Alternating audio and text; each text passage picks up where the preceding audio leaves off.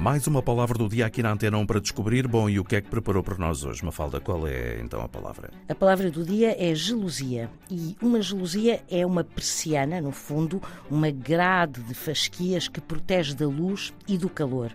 O termo entrou um pouco em desuso, o que é uma pena, porque se trata de uma palavra com uma história absolutamente encantadora.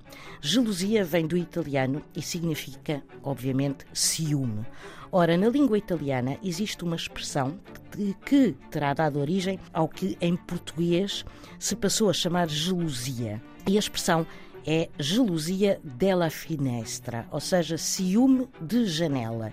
E a frase remete para o tempo em que era mal visto uma mulher pôr-se à janela, pelo que apenas podiam espreitar o mundo através da persiana e assim ver sem serem vistas, sem atraírem o olhar dos outros e o ciúme, obviamente, do marido.